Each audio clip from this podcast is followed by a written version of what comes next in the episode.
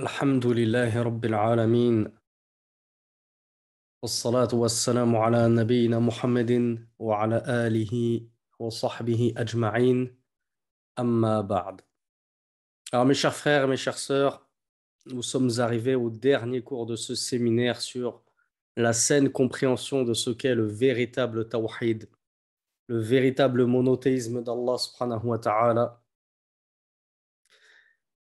Et nous avons vu aussi ce qu'était le shirk, le polythéisme, et à quel point il est subtil, et à quel point euh, il est important de l'étudier pour pouvoir s'en préserver.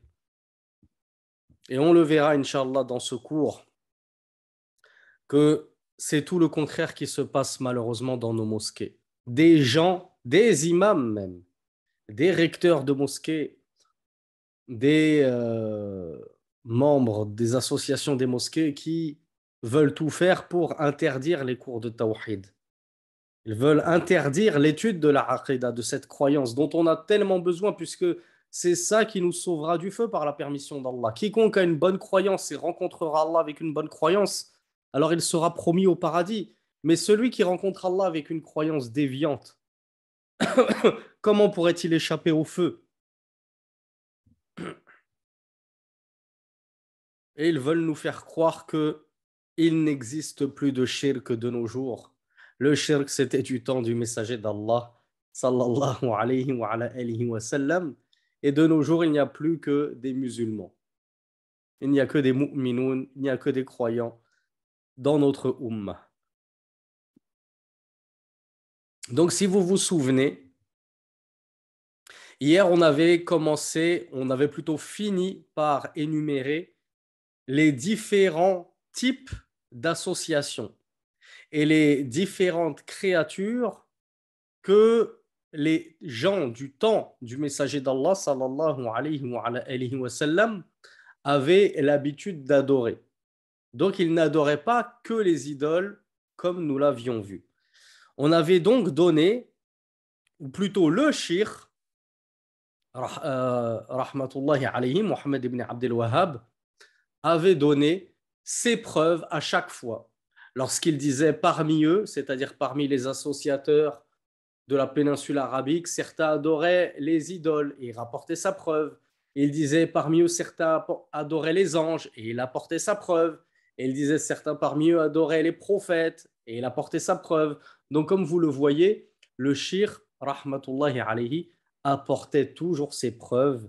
Et dans ce dernier cours, vous verrez, lorsqu'on finira son tout dernier propos, j'espère que vous vous ferez la même remarque que moi et que vous vous direz, mais je viens d'étudier sans m'en rendre compte l'intégralité d'un livre de, ce cheikh, de ce fameux imam Mohammed ibn Abdel Wahhab, au sujet duquel on on me mettait tant en garde, et je n'ai rien vu d'autre dans son livre que Allah a dit, le messager d'Allah a dit je t'explique ceci et ma preuve c'est cela. Et ma preuve c'est le Coran et la Sunna. Donc on va juste terminer sur les, différentes créatures adorées en dehors d'Allah subhanahu wa ta'ala.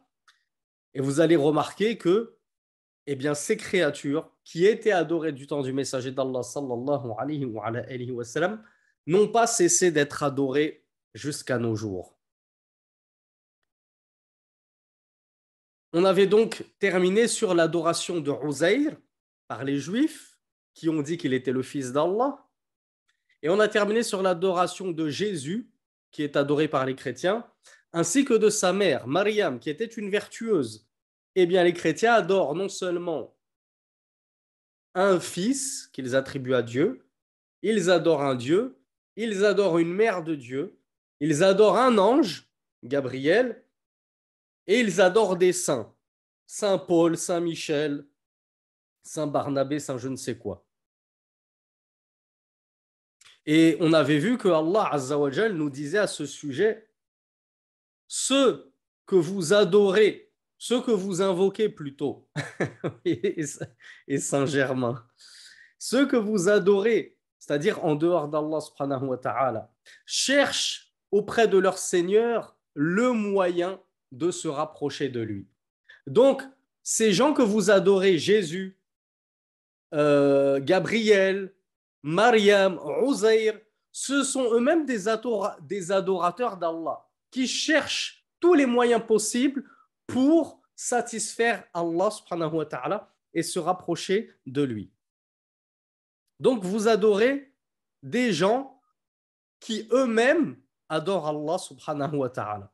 Au lieu d'adorer celui que ces gens-là adorent, vous, vous les adorez eux, au lieu d'adorer celui et le seul qu'ils adorent. Et le shir, Abdurrazak al-Badr, nous dit aussi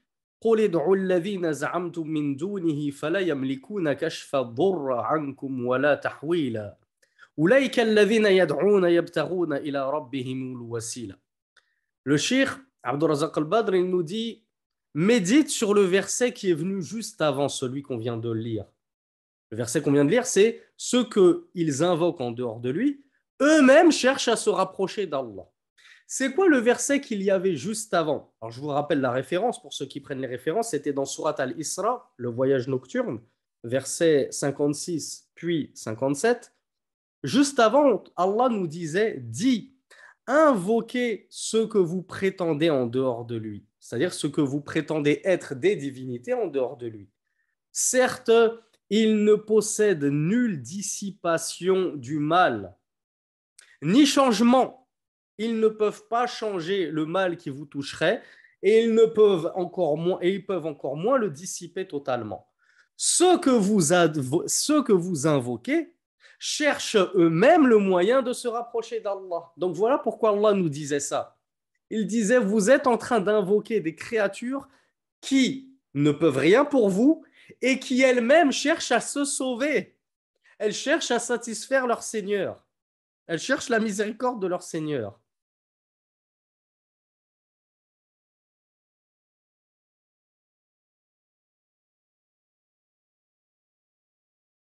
Et dans un troisième verset que nous cite Sheikh Abdurazak al-Badr, numéro 194 de la sourate Al-A'raf, Allah nous dit.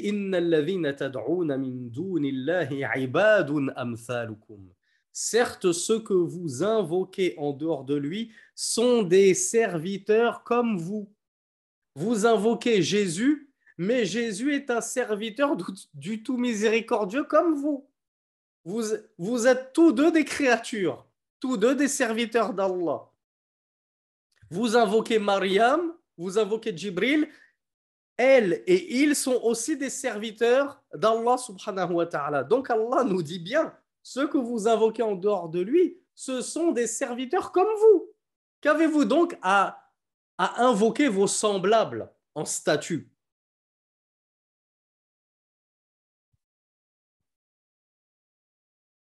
Et par rapport à ce verset, Sheikh Abdelrazak al-Badr nous rapporte une petite anecdote.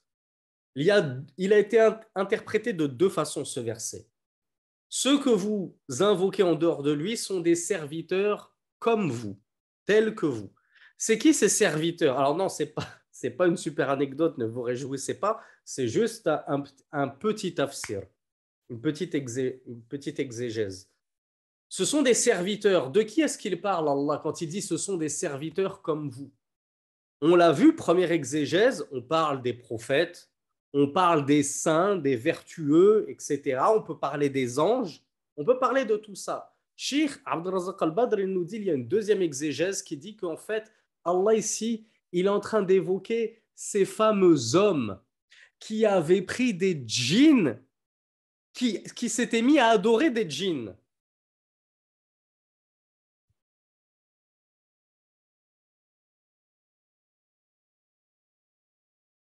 وأنه كان رجال من الجن من الإنس يعوذون برجال من الجن dans la sourate Al-Jinn, euh, les djinns disent il y a des hommes qui ont cherché protection auprès d'autres hommes, mais parmi les djinns.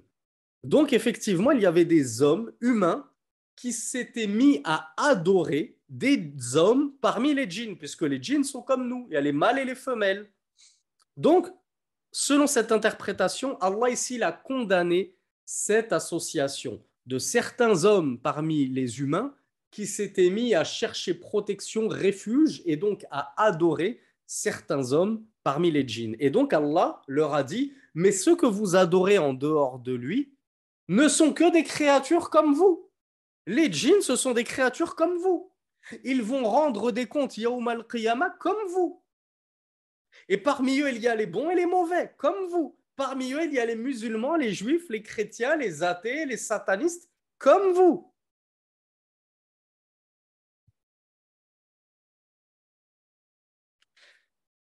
Qui peut me dire, par le, à l'aide d'un dalil, si possible un hadith, pourquoi est-ce qu'il est inutile d'invoquer un soi-disant saint ou même un prophète dans sa tombe.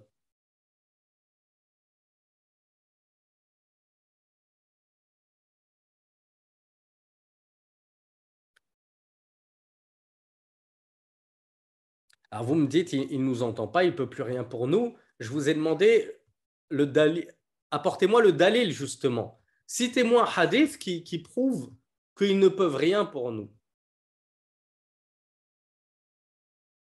Et en plus, c'est un hadith que vous connaissez tous. Quand je vais vous le dire, vous, allez vous dire, mais mince, comment ça se fait que je n'y ai pas pensé? Ce hadith, ça fait dix ans que je le connais. Voilà, bravo Yassine.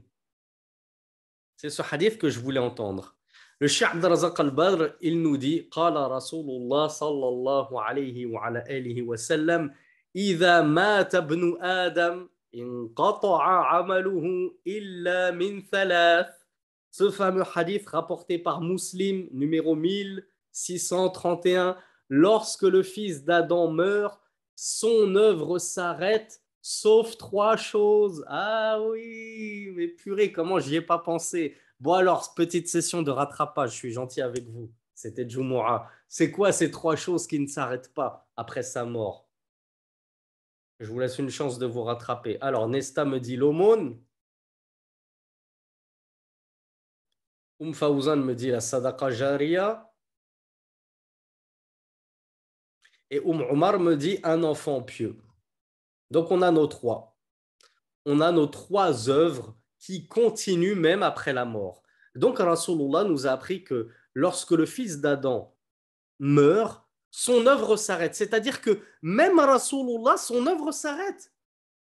C'est pas la peine de te dire oui, mais moi j'invoque Rasulullah parce que lui il a un mérite spécial. Non, même lui, son œuvre allait arrêter, il ne peut plus rien pour toi, comme on l'a vu dans les cours précédents. Donc ça sert à rien d'avoir ces ambiguïtés. eux ils adorent des créatures, ils invoquent des gourous soufis, mais moi j'invoque Rasulullah. Moi j'invoque Fatima, fille de Rasulullah. C'est pas pareil. Si c'est exactement pareil. En fait, quelle est la différence entre toi et les chrétiens?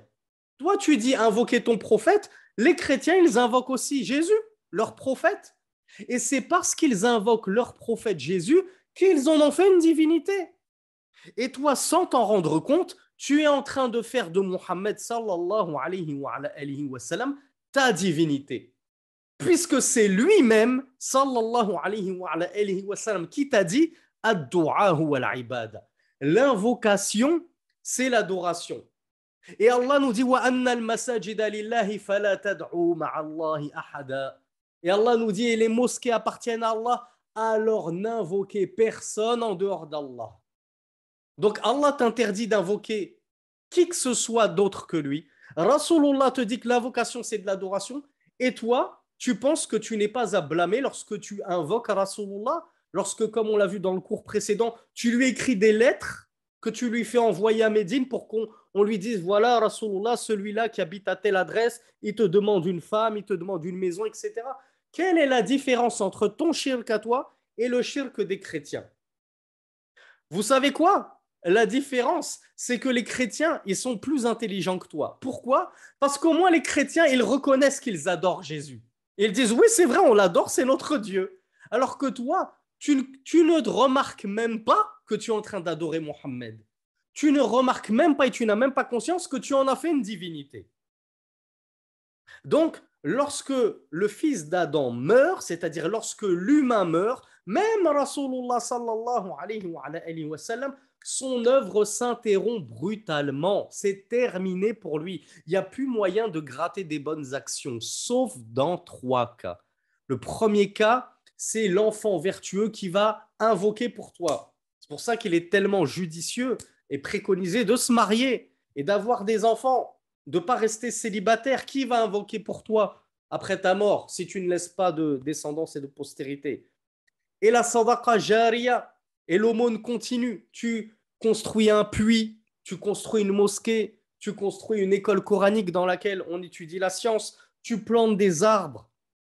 À chaque fois que quelqu'un bénéficiera de cette sadaqa par la consommation de l'eau de ce puits, la consommation des dates de ces palmiers que tu as plantés, ou l'apprentissage d'une seule lettre de langue arabe même qu'on aurait appris dans l'école que tu as fait construire, tu auras autant de hasanat que, que, toutes ces hasanat qui grouillent dans ces euh, lieux de sadaqat, jusqu'à ce que ce soit détruit, jusqu'à ce que le puits, jusqu'à ce que le puits soit tari, jusqu'à ce que les palmiers soient coupés, jusqu'à ce que cette mosquée ou cette école soit détruite etc., etc., etc.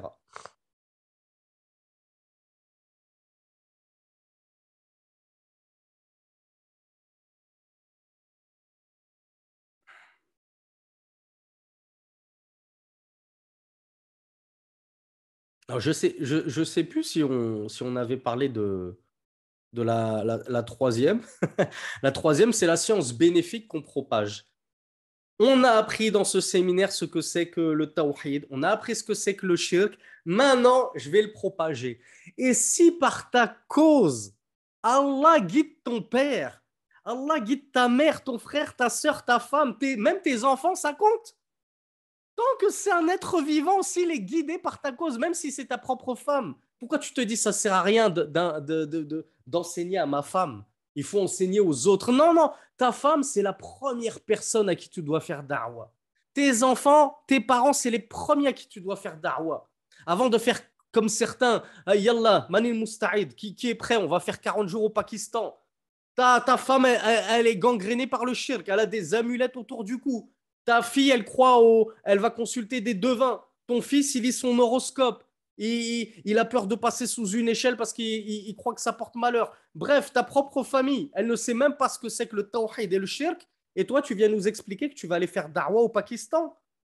Mais soyons sérieux, la darwa, c'est al-aqrab fal-aqrab. C'est du plus proche au plus éloigné. D'abord, je fais darwa à mes plus proches, et ensuite, quand j'ai fini, je fais darwa à mes voisins, et je fais darwa à mon quartier, et je fais darwa dans mon pays, et une fois que tu auras prêché tout ton pays, oui, tu pourras peut-être faire un séjour au Pakistan, si ça te démange tant que ça. Donc la science bénéfique, c'est une énorme source de sadaqa jariya, d'aumône continue, qui te parviendra même après ta mort. Aussi longtemps que les gens mettront en pratique cette science qu'ils ont reçue de toi, ou qu'ils transmettront cette science qu'ils ont reçue de toi, eh bien, tu seras récompensé. Alors que dites-vous, mes frères et mes sœurs, de la récompense de Rasulullah sallallahu alayhi wa, Le professeur, le professeur par excellence, al-muallim, muallimun nas al-khayr, celui qui a appris aux gens ce qu'était le bien. Imaginez-vous toute la science qu'il a appris aux, aux, sahaba, les sahaba qui l'ont appris à leurs élèves, les élèves qui l'ont appris à leurs élèves, etc.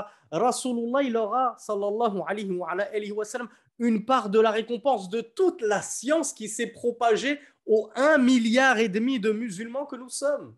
Et ceci pour chaque génération. Vous voyez, c'est ça que ça veut dire sadaqa continue.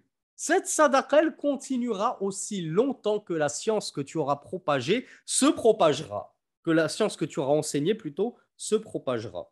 Voilà pourquoi il est tellement important d'essayer de faire darwa. Nous, on ne fait pas partie de ces coupeurs de route qui non, vous êtes des ignorants, vous n'avez pas à faire darwa, vous n'avez même pas la langue arabe. Vous faites darwa selon vos moyens. C'est Rasulullah sallallahu alayhi wa, sallam qui a dit anni. Transmettez de moi ne serait-ce qu'un verset. Donc tu fais quoi? Tu écoutes les coupeurs de route et les imbéciles? Hein, les, certains euh, imbéciles qui se prennent pour des élus, les prédicateurs élus, les, les, grands Manitou du, de, la Darwa. Il n'y a que nous qui avons le droit de prêcher, vous, vous prêchez pas. D'accord, mon père, il me dit, euh, je suis malade, est-ce que je peux faire le jam? Je lui dis quoi, mon père? Je lui dis, ah, je peux pas faire, je peux pas, je peux pas te répondre, j'ai pas d'Ijaza, j'ai pas étudié chez les savants, j'ai pas de diplôme. Et tel abruti sur TikTok, sur Twitter, il a dit qu'en fait, il y avait que lui qui avait le droit de faire darwa parce que lui, il a une ijaza et que si on n'a pas d'ijaza, on n'a pas le droit de parler de la religion. Vous avez le droit, bien évidemment, transmettez ce que vous avez appris et su des personnes compétentes. Ne parlez qu'avec preuve, parlez avec sagesse et limitez-vous à vos connaissances. Ne cherchez pas à outrepasser. On vous pose une question qui vous pose problème, Allahu A'lam. C'est la moitié de la science. Dire Allah est plus savant, c'est la moitié de la science.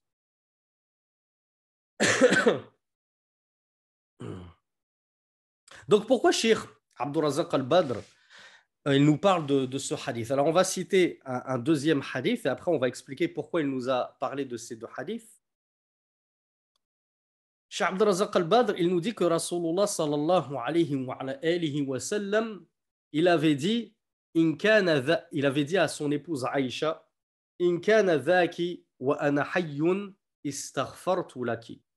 Le hadith, il est rapporté dans Bukhari, numéro 5666. Il avait dit à son épouse Aïcha Si tel est ainsi, et que je suis vivant, je demanderai pardon pour toi. Alors on va appréhender ce hadith à la lumière du hadith précédent.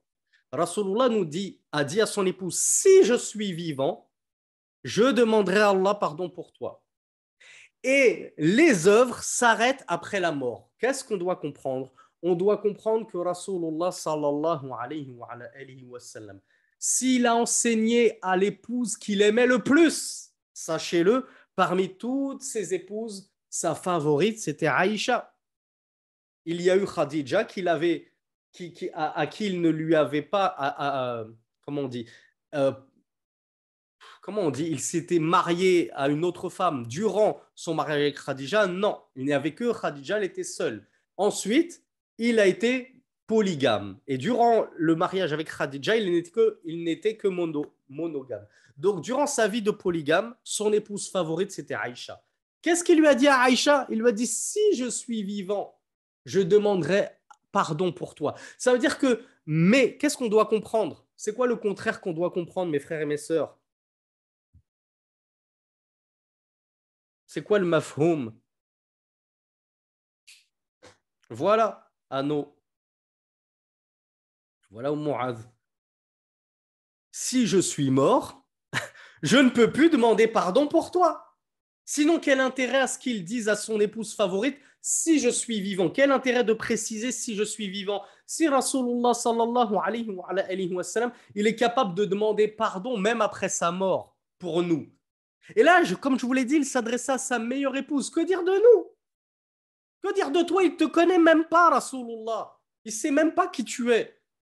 Comment tu veux qu'il puisse demander à Allah de te pardonner tes fautes de te donner une épouse, de te donner une maison, de te donner du travail, de te guérir d'une maladie?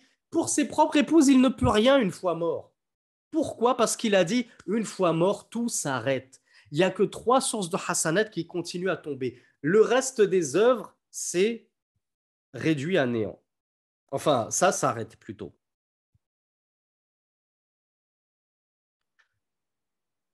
Alors on a un autre dalil qui nous prouve que c'est uniquement aux vivants qu'on peut demander des doigts, c'est-à-dire demande à Allah euh, qu'il me donne ceci et cela. C'est pas des doigts à eux-mêmes. C'est je fais ce que. Savez-vous comment on appelle ça?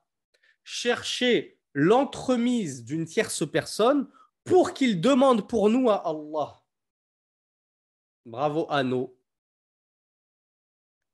Qui d'autre que Anno a la bonne réponse? Comment on appelle ça en arabe? Bravo Jawad. Vous me parlez l'intercession, on l'a vu justement. Là, je voulais, je voulais parler d'autre chose. Bravo Roney. Je voulais parler du tawassul. Parce que je ne sais plus si c'est dans ce séminaire ou, euh, ou le séminaire précédent, j'ai eu cette question, c'est quoi le tawassul Eh bien, le tawassul, c'est justement ça. Je cherche un bienfait de la part d'Allah subhanahu wa ta'ala en allant m'adresser à une tierce personne. Mais il y a des conditions. Cette tierce personne, elle doit être bel et bien vivante. Cette tierce personne, ça doit être un pieux que Allah il agrée. Et une fois que j'ai trouvé ce pieux, ce rajoul ou cette femme vertueuse, que je vais vers lui, je lui demande pas la doua à lui. C'est pas à lui que je fais une doua. Je lui dis invoque Allah pour moi. Et ça, on l'a vu dans le cours précédent, il y a deux cours, c'est tout à fait autorisé. Et c'est ça le tawassul shara'i. C'est ça le tawassul qui est légiféré. Quant au tawassul que font certains soufis, certains chiites, et qui invoquent des morts en disant oui, mais moi, je ne demande pas cette femme, cette villa, cette, cette fortune, ce travail au mort lui-même. Je lui demande de demander à Allah, mais ce mort ne peut plus rien pour toi. Combien de fois il faut qu'on le dise dans ce séminaire? J'espère que vous l'avez tous compris. À partir du moment où c'est un mort qui gît dans sa tombe, c'est terminé. Il ne peut même pas se sauver lui-même. C'est lui qui a besoin de tes doigts. C'est les morts qui ont besoin de nos doigts, qu'on demande à Allah qu'il leur fasse miséricorde et qu'il leur épargne le châtiment de la tombe. C'est pas l'inverse. C'est pas un mort qui va invoquer Allah pour toi, subhanahu wa ta'ala. Donc, c'est quoi la preuve de cela? La preuve, c'est que du temps du messager d'Allah, sallallahu alayhi wa, alayhi wa sallam, lorsqu'il connaissait des années de disette et de sécheresse, il demandait à Allah la pluie. Savez-vous comment est-ce que, cet acte s'appelle? En arabe Bravo Anno. Ben, dites donc, il est au taquet Anno aujourd'hui. On voit que lui ce soir. Ou elle, je ne sais pas si c'est un homme ou une fille. Bravo Bint euh, Saadi. Al-istisqa. Al-istisqa, ça veut dire la demande de la pluie. Et plus euh, complètement parlant, salatul istisqa, la prière de la demande de la pluie qu'on fait dans certains pays islamiques euh, et que, les Marocains, par exemple, avaient fait il y a, il y a quelques semaines de cela au Maroc. Euh, donc, du temps du messager d'Allah, sallallahu lorsqu'ils avaient besoin de la pluie, ils demandaient au messager d'Allah, sallallahu de demander la pluie à Allah. Donc, le messager d'Allah, sallallahu alayhi sallam, faisait la prière de la demande de la pluie. Il était vivant. Lorsque le messager d'Allah est mort, sallallahu alayhi sallam, comment est-ce qu'il faisait pour chercher la pluie? Est-ce qu'ils allaient auprès de la tombe du messager d'Allah et ils disaient, Ya Rasulallah, on a encore besoin de la pluie, s'il te plaît Est-ce que tu peux encore invoquer Allah pour nous? Est-ce que tu peux prier Allah dans ta tombe Il y a Jawad qui me dit après, ils ont demandé à l'Abbas. On est d'accord. Kanout et Mohamed aussi. Il dit, ils demandaient à son oncle. Al-Abbas, l'oncle du messager d'Allah sallallahu alayhi wa, alayhi wa sallam. Donc les Sahaba disaient, je ne sais plus si c'est, il me semble que c'est Omar ibn al-Khattab hein, qui a apporté cette parole, mais j'ai un petit doute. Omar, il, disait, nous euh, demandions la pluie du temps du messager d'Allah sallallahu alayhi wa, alayhi wa sallam par l'entremise du messager d'Allah sallallahu alayhi wa, alayhi wa sallam, puis une fois qu'il est mort, nous demandions la pluie à l'oncle du messager d'Allah sallallahu alayhi wa, sallam, c'est-à-dire nous demandions à l'oncle du messager d'Allah de faire la prière de la pluie, de nous diriger dans la prière de la pluie et de demander à Allah. Donc les compagnons n'adoraient pas Al-Abbas, l'oncle du messager d'Allah. Ils ne disaient pas Oh Al-Abbas, fais tomber la pluie. Ils allaient le voir et lui disaient Invoque Allah pour nous de par ta proximité avec le messager d'Allah sallallahu alayhi wa, on estime que tu es le plus à même à pouvoir pratiquer cette ibada qui est la prière de demande de la pluie. Donc vous voyez, est-ce qu'ils ont invoqué Rasulullah dans son tombeau? Non, pourtant Rasulullah il est meilleur qu'Al-Abbas. Eh bien ça prouve que même la meilleure des créatures, une fois morte, elle ne peut plus rien pour toi. Si tu la invoques, c'est du shirk. Donc il vaut mieux passer pour un, par un vivant, quand bien même il serait bien moins méritant que cette créature dans sa tombe, mais au moins là, c'est pas du shirk.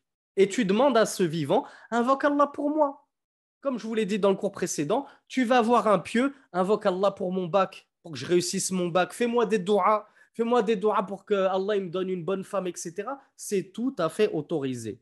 Bien sûr, faut, comme je vous l'ai dit, il faut trouver quelqu'un qui est pieux, quelqu'un qu'Allah agrée. Mais si c'est pour aller voir les gourous soufis et les gourous chiites qui sont noyés dans le polythéisme et qu'Allah maudit jour après jour, comment tu veux que sa doua te serve à quelque chose? C'est plutôt lui, ce gourou, qui aurait besoin que tu demandes à Allah qu'il le guide.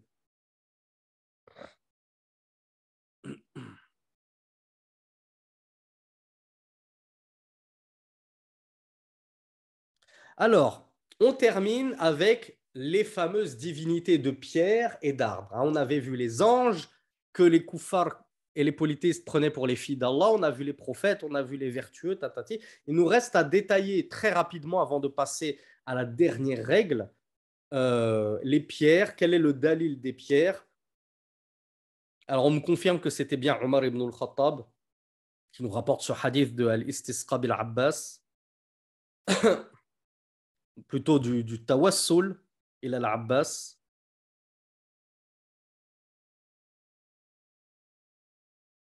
Ou tawassul il Allah bil Abbas, plus précisément, plus correctement.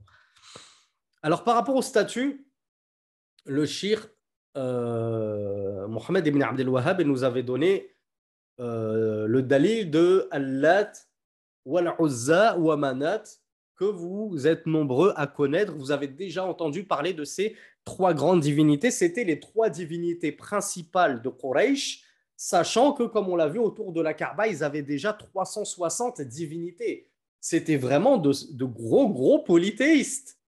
C'était pas la Trinité comme les chrétiens de nos jours. Eux, c'était la 360 nité, si je puis me permettre. Mais sur ces 360 idoles, ils en avaient trois majeures et principales. La première, c'était Allat. Donc, on a vu hier, Allat, il y a deux, euh, deux ou trois interprétations des ulama. Il y a des savants qui disent que Allat, c'était une statue. Déjà, de base, voilà, c'était une idole et ils adoraient cette idole. Deuxième interprétation, c'était un homme pieux. Et cette interprétation, elle a été rapportée de Ibn Abbas, l'interprète numéro un du Qur'an et le cousin du messager d'Allah sallallahu alayhi wa.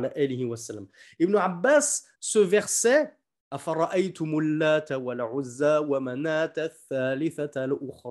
lui, il lisait avec une shadda sur le ta. Pourquoi? Parce qu'il disait que, alors, qu'est-ce que ça veut dire la ta Ils sont où les, arabophones? La ta, c'est quoi comme mot? Est-ce que c'est un maf'oul? Est-ce que c'est un fi'l? Est-ce que c'est c'est quoi? La tun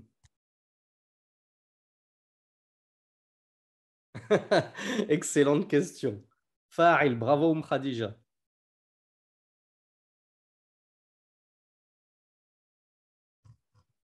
Lat, fa'il, donc ça vient de quel verbe?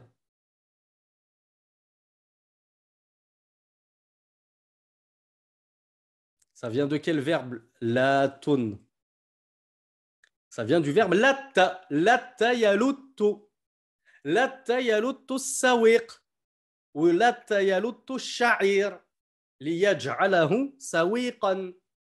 Donc, latta ça veut dire broyer. Vous savez, comme euh, nos grands-mères à l'époque, dans un petit euh, récipient et avec un, une sorte de marteau comme ça, elle broyait un mortier, merci. ça, n'existe presque plus de nos jours. Maintenant, on a tous des thermomix. Hein, nos femmes, elles veulent, tous elles veulent toutes leur thermomix. Hein, tu vas pas me faire travailler au mortier. on n'est plus en 1700. Donc, à l'époque, c'est comme ça. Ils prenaient du, du blé, ils le broyaient comme ça, ou bien ils prenaient de l'orge, sha'ir, ils le broyaient, ils rajoutaient un petit peu d'eau, et ça faisait cette mixture, hein, une mixture, euh, une soupe d'orge, une, euh, je sais pas comment on pourrait appeler ça, qui était très nutritive et c'était un repas très simple à faire à l'époque. Et ce repas, et donc cette mixture, ça s'appelait as-sawiq. Donc Allat, c'était un homme qui avait l'habitude sur une petite pierre de, euh, on dit, de moudre, hein, de, concasser, je ne sais pas comment on dit, moudre, le, blé ou l'orge pour faire cette mixture. Et qu'est-ce qu'il en faisait? Il la donnait euh, aux pèlerins. Fils Abilillah, c'était sa petite sadaqa à lui. Donc c'était un homme pieux, c'était un, vertueux qui donnait de la nourriture. D'ailleurs, Rasulullah sallallahu alayhi wa, nous a dit. La meilleure des œuvres, c'est le fait de donner à manger aux gens. Donc, Allah, il donnait à manger aux gens. Donc, c'était une personne très aimée des gens et des pèlerins notamment. À côté de, de la Kaaba, il donnait à manger aux pèlerins du sawiq. Donc c'est ça que ça veut dire Allah, ça veut dire celui qui moue, celui qui, prépare euh, cette concoction. Donc quand il est mort, qu'est-ce qu'ils ont fait les gens? Il a eu sa petite tombe comme tout le monde. Mais après, les gens ont commencé à lui faire des doigts. Oh, demande à Allah qu'il nous donne ceci et cela parce que tu étais un homme vertueux, tu étais un homme pieux. Allah, il va pas refuser les doigts, il va pas refuser les invocations si c'est lui qui invoque. Mais on l'a vu, il est mort. Il ne pouvait plus rien pour vous. Et avec les générations et les années qui passèrent, il est arrivé la même chose qu'il est arrivé du temps de Nour. C'est devenu une idole à qui on adressait les doigts directement, c'est-à-dire on ne lui disait plus demande à Allah. Non, on disait Ya donne-moi un enfant. Yalat, fais ceci, fais cela, accorde-moi ceci, accorde-moi cela. Vous voyez comment le shaitan, il fait tomber les gens dans le polythéisme. Vous voyez pourquoi c'est interdit de construire des mosquées, des mausolées, des dômes au-dessus des tombes? Parce que les gens s'imaginent que l'habitant de cette tombe, c'est quelqu'un de vénérable. Et comme il est vénérable, comme il est pieux, eh bien, je peux me permettre de lui demander un petit coup de main auprès d'Allah. Pourquoi? Parce que je ne l'adore pas lui directement, je ne le prends que comme intermédiaire entre moi et Allah. Souvenez-vous la deuxième règle, mes frères et sœurs. Je ne l'adore pas, je le prends juste comme un intermédiaire entre moi et Allah. Et bim, toi tu penses comme ça, mais ton fils qui t'a vu faire, ton petit-fils qui t'a vu faire, lui, il n'est pas forcément au courant de ce que tu avais dans la tête. Du coup, deux, trois générations après, bim, ton petit-fils, il se met à faire des doigts à cette statue qu'il t'a vu invoquer. Sauf que lui, il ne savait pas que tu invoquais cette statue pour, parce que tu pensais qu'elle te rapprocherait d'Allah. Lui, il pensait que tu l'invoquais parce que c'était une divinité à part entière. Et donc, bim, les générations futures se sont mises à l'adorer. Allah. Euh, par rapport à la première interprétation, j'ai oublié de vous dire, ceux qui considéraient que c'était une idole déjà de base à part entière, ils disent que Allah, ils l'ont déformé du nom Allah. Et vous savez quelle est la marque du féminin en arabe? Ah, Il faut le savoir, mes frères et sœurs, c'est important. La marque du féminin en arabe, c'est le ta, c'est la lettre ta. Donc, Allah, ils ont voulu en faire une divinité féminine avec Allah. Ils se sont dit, Allah, c'est un, c'est masculin, et on va avoir une divinité qui est le pendant féminin d'Allah. Donc, du coup, on va lui donner le même nom, mais on va rajouter la marque du féminin, le ta à la fin. Ce qui a donné Allah. Donc, deuxième explication, on l'a vu avec la shadda, c'est plutôt Allah qui était cet homme vertueux qui donnait à manger euh, aux pèlerins et qui a fini par être adoré? D'autres disent que c'est sa tombe qu'ils ont adorée. Et Shah Razak al-Badr nous dit, il y a enfin une troisième euh, exégèse qui dit que c'était carrément la table sur laquelle il moud. Comment on dit? Mince, c'est un verbe que je déteste, le verbe moudre. il, a, il a un conjugable. Comment on dit Il moulait, il moudait, il, pillonnait, c'est plus simple. Voilà, on va parler arabe. Tant pis pour vous, vous avez qu'à apprendre l'arabe.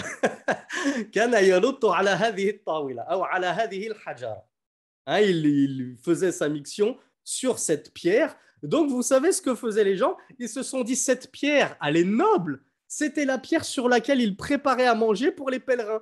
Donc, on va chercher la bénédiction de cette pierre. C'est comme si toi, ta, femme pré... Euh, barik pendant le ramadan a fait à manger pour tout le quartier. Toi, après le ramadan, tu vas te dire ma femme, elle a tellement préparé des msemmen sur cette table, je vais, je vais chercher la bénédiction de cette table. vous vous rendez compte de, de, l'idiotie des euh, idolâtres et des polythéistes, à quel point ils en sont réduits à adorer des pierres, là au, sens propre du terme. Ça, c'était pour Allat. Al-Uzza. Savez-vous de quoi est dérivé le nom Al-Uzza?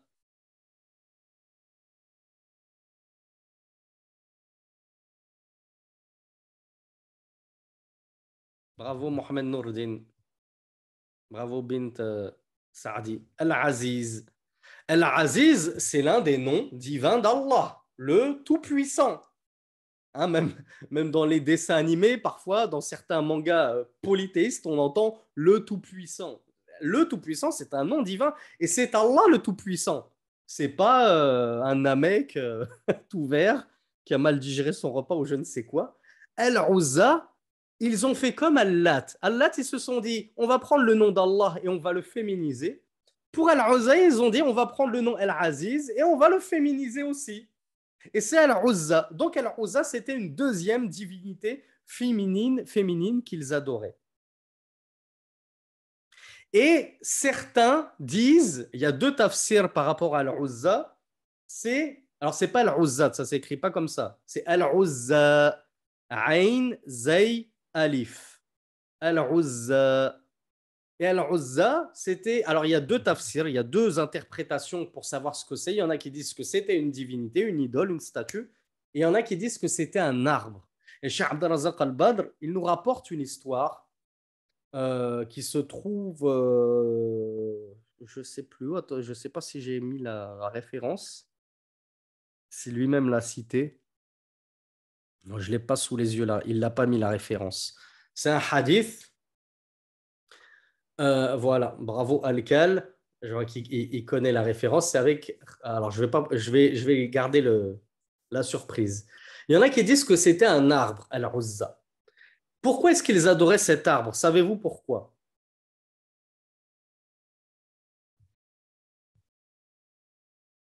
Alors, ce n'est pas l'arbre des épées. Voilà, MRN, il a la bonne réponse. Cet arbre, il était habité par un djinn, par un démon. Les polythéistes allaient à cet arbre, ils invoquaient l'arbre, et c'était le démon qui répondait. Mais les polythéistes ne le voyaient pas, le démon. Donc ils s'imaginaient que c'était l'arbre qui leur parlait et leur répondait. Donc ils se disaient, bêtes comme ils sont, oh, un arbre qui parle, forcément c'est une divinité. Donc ils se mettaient à adorer cet arbre et il cherchait la bénédiction auprès de cet arbre. Donc, qu'est-ce qu'il a fait Rasulullah sallallahu alayhi wa, sallam? Qui est-ce qu'il a envoyé pour couper cet arbre? Il y a Al-Kal qui m'avait donné la bonne réponse, qui le sait. Non, c'était pas Ali, c'était pas Omar. Bravo Yassine. C'est votre héros à tous. Je suis sûr que quand je vais citer son nom, vous allez avoir des larmes aux yeux, vous allez dire ah, qu'est-ce qu'on l'aime Qu'est-ce qu'on l'aime ce grand compagnon? Qu'est-ce qu'on l'aime L'épée d'Allah, le héros de l'islam? Khalid ibn al-Walid. Bah oui, je vous ai, je vous ai mâché le travail. Donc Allah, euh, pardon, Rasulullah sallallahu alayhi wa, sallam, il a envoyé Khalid ibn al-Walid. Alors il y a une petite histoire à ce sujet. Il a coupé l'arbre. Euh, au début, Rasulullah, il, est revenu. Il lui a dit C'est bon, j'ai tué, euh, j'ai tué cette idole. Rasulullah, il lui a dit Qu'est-ce que tu as vu? Il a dit J'ai rien vu. Euh, et euh, Rasulullah lui a dit non, tu n'as pas tué Al-Uzza, retourne. Et quand il y est retourné une deuxième fois, il a vu une femme euh, toute nue, très chevelue, un démon, hein, un démon sous forme féminine. Et alors il lui a tranché la tête et c'était Al-Uzza. Donc il a tué ce démon qui se cachait dans l'arbre et qui se faisait donc adorer en dehors d'Allah subhanahu wa et que les polythéistes adoraient. Donc ça c'était pour la petite histoire pour Al-Uzza. Et Manat, la troisième, des grandes la troisième grande idole des polythéistes. Je n'ai pas d'anecdote euh, sous le coude, pardonnez-moi. Alors, Shir Abdurazak al-Badr nous dit, et ce polythéisme, ce culte des pierres, alors excusez-moi, je vois qu'il est 51, je m'excuse pour ceux qui travaillent demain, même si c'est le week-end, mais ce cours-là, c'est le dernier Donc, je vais être obligé de pousser aussi longtemps qu'il le faudra pour, terminer un petit peu notre, ouvrage et nos quatre règles.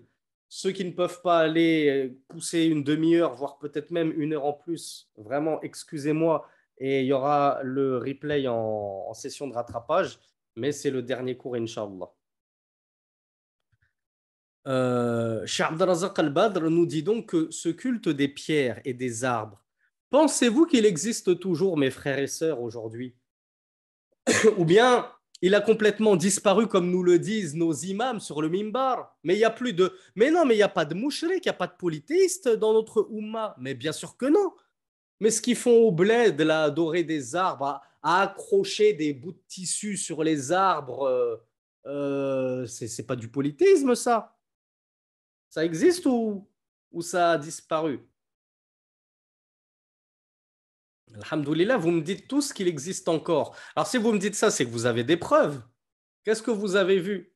Est-ce que j'ai des frères et des sœurs d'Afrique en ce moment avec moi sur ce séminaire? Parce que je pense qu'eux, ils auront euh, beaucoup d'anecdotes à nous raconter. Alors allez-y les Africains, racontez-nous un petit peu euh, ce qu'on voit dans certains de vos pays d'adoration de, pierres et d'arbres. Qu'est-ce qu'ils font? Ah, Il y a Kanout et Mohamed qui disent accroche des tissus. Ça existe encore. Des arbres ensorcelés, on me dit, des gris-gris. Vous n'avez pas. Euh, on ne va pas aller plus loin que la France, hein, parce que je pense que la plupart de ceux qui me suivent, vous êtes en France. Je ne sais pas si vous êtes déjà allé sur certains ponts, que ce soit à Paris ou peut-être même le pont d'Avignon. Il y en a qui accrochent des cadenas hein, sur le pont. Ils font des vœux en fait. Ils font un vœu, ils accrochent un cadenas et ils pensent que le vœu se réalisera aussi longtemps que le cadenas sera accroché. Eh bien, ce, ce, ce shirk des petits Français, hein, des petits baptous fragiles, qui associent à Allah sans même le savoir, puis ils prétendent être athées. Oh, nous, on est des athées. Nous, on croit en rien. Hein. Nous, on va pas se rabaisser à croire en Dieu. Mais t'accroches un cadenas sur un pont. Qu'est-ce que tu nous parles de pas croire en Dieu? Tu crois dans un cadenas? Tu as fait de ton Dieu un cadenas à 1 euro sur le marché, Madine Taïwan. Et, et, et il ose se moquer des monothéistes. Donc ça, les koufars parmi les Français le font et très certainement que ça existe en Angleterre et, partout ailleurs en Europe et, aux États-Unis. Mais le problème, c'est que même dans nos pays d'islam, ce genre de gris-gris existe. Ce genre de, de de shirk existe encore. Et on en a qui vont accrocher des, des, des, des, morceaux de laine, des bouts de tissu, des, des, papiers dans les arbres, dans les pierres, avec des, des des croyances complètement shirkiya complètement polythéiste. Donc, Shir, Abdurazak al-Badr, il nous dit Et ce culte des pierres et des arbres, il existe malheureusement encore dans notre communauté. Il n'a pas disparu. D'où l'importance d'étudier le tawhid et de ne plus vous faire avoir par les sornettes de ces imams moustachus qui vous disent Oh, ces salafistes qui vous parlent de tawhid toute la journée. Fahimna tawhid. La ya'budu ghayra Allahi ahadun minna. Ils nous disent on a compris ce que c'est que le tawhid. Arrêtez de nous casser les oreilles avec votre tawhid. Il n'y a personne qui adore un autre qu'Allah de nos jours parmi nous. On est tous des monothéistes, on est tous des croyants. Qu'est-ce que vous. Tawhid, tawhid, ce mot qui n'existe même pas dans le Coran? Tawhid, tawhid. Akhi, t'as juste à, sortir de chez toi, tu vas voir du shirk partout. Alors, il y a Oum euh, qui me spoil euh, ma question. On parlait, des, euh, on parlait des pierres. Je voulais vous demander, et parmi les arbres, est-ce que vous connaissez parmi les arbres ce qui est adoré en dehors d'Allah? Est-ce que vous avez des exemples?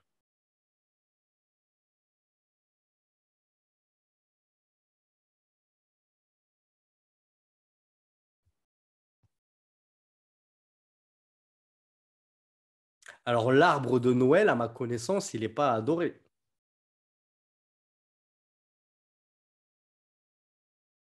Moi, je, la, branche de gui, peut-être. La branche de gui, peut-être que, parce qu'ils ont la croyance que s'ils font un vœu euh, le 31 à minuit sous une branche de gui, euh, ça va leur porter bonheur. Il y a Oum Hasna qui m'a apporté la bonne réponse que je voulais entendre. C'est un exemple quand je vais vous. Le... Il y a Oum Abdillah aussi. Alors, c'est pas Oum Abdullah, hein, j'en ai déjà parlé. C'est une énorme faute de langue arabe qui pique les oreilles. On écrit Oum Abdillah, pas Oum Abdullah. Et je vous rappelle qu'il y a des cours arabes à l'Institut Ibn al-Qayyim gratuits qui n'attendent que vous. Précipitez-vous. Alors, il y a Ayman aussi qui m'a apporté la réponse. Quand je vais vous la dire, cette réponse, vous allez vous dire, mais comment j'y ai pas pensé? Le fameux trèfle à quatre feuilles. N'est-il pas adoré en dehors d'Allah par tous les koufars? Et même par certains membres de notre communauté C'est ça le pire. Pourquoi je dis qu'il est adoré? Donnez-moi tous la bonne réponse. Pourquoi c'est de l'adoration ce qu'on fait, ce que certains font euh, pour le trèfle à quatre feuilles? Voilà. Vous avez tous la réponse. Donc, j'ai plus rien à vous apprendre. Le, séminaire se termine là-dessus. Alhamdulillah, vous avez tout compris. Barakallahu fikum. Il pense qu'il porte bonheur. Qui porte bonheur en dehors d'Allah? Ça veut dire quoi porter bonheur? Ça veut dire te faire t'accorder la réussite. Qui accorde la réussite en dehors d'Allah subhanahu wa ta'ala? Un trèfle à quatre feuilles qui est foulé des pieds des gens que peut-être même des chats et des chiens ont déféqué et uriné dessus, c'est ça qui va te porter bonheur? Tu l'as trouvé, tu es tout content? Et on entend, comme je vous l'ai dit, des imams qui nous disent le shirk n'existe plus. Ça, c'est du shirk. Allez checker chez vos voisins. Je suis sûr que vous allez en trouver des fers à cheval, au moins un dans tout le quartier. Je suis sûr que vous allez en trouver un dans tout le quartier, sur la devanture d'un pavillon, habité par un musulman. C'est du shirk. Donc, qu'est-ce que c'est que ces sornettes qu'on entend? Le shirk n'existe plus de nos jours.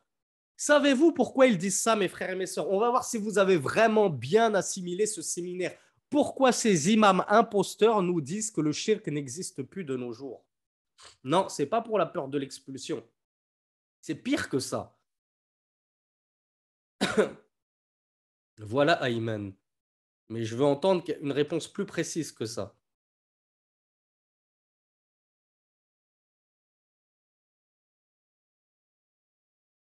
Bah, vous êtes nombreux à me dire parce qu'ils n'ont pas compris, parce qu'ils n'ont pas étudié le tawhid, mais je voulais une réponse plus précise que ça.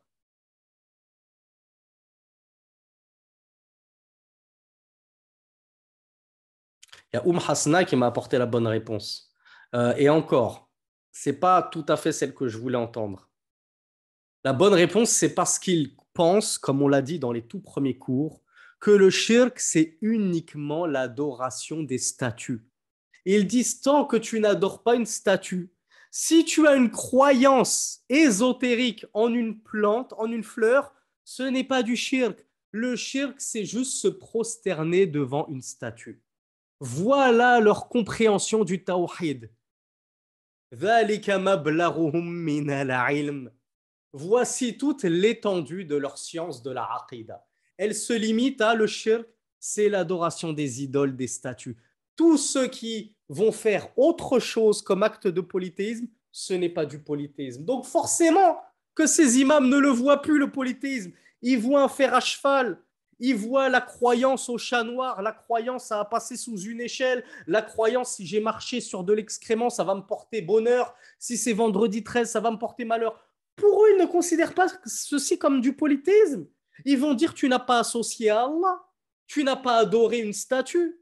Ceci parce qu'ils n'ont rien compris au tawhid et au polythéisme. Et je suis fier de vous déclarer plus connaisseur, vous qui êtes pour la plupart avez entre 18 et 25 ans. Et qui, pour 60% d'entre vous, vous êtes des femmes. Vous, les petites cerisettes de 18-25 ans, vous pouvez être fiers de vous vous avez mieux compris le tawhid que des imams de 60 ans qui prétendent être des. Hein, ils se font tout beau, le Jumu'ah avec leurs beaux vêtements et tout, mais à l'intérieur, c'est vide. Le tawhid, c'est zéro. C'est une catastrophe. On préférait vous mettre, vous, les surizettes, sur le mimbar et vous écouter faire des khutbahs plutôt que ces imams qui nous prêchent des, conceptions du tawhid complètement euh, farfelues et qui nous détournent du tawhid. il nous détourne de l'étude du tawhid.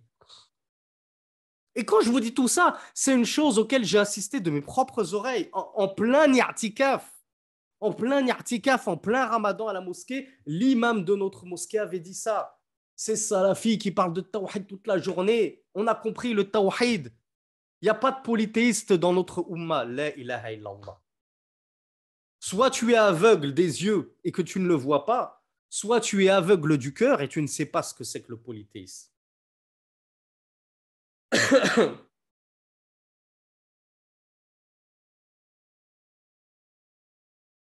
Alors, i'atikaf, c'est le fait de rester les dix derniers jours euh, à la mosquée sans sortir pour adorer Allah pendant les dix derniers jours de Ramadan.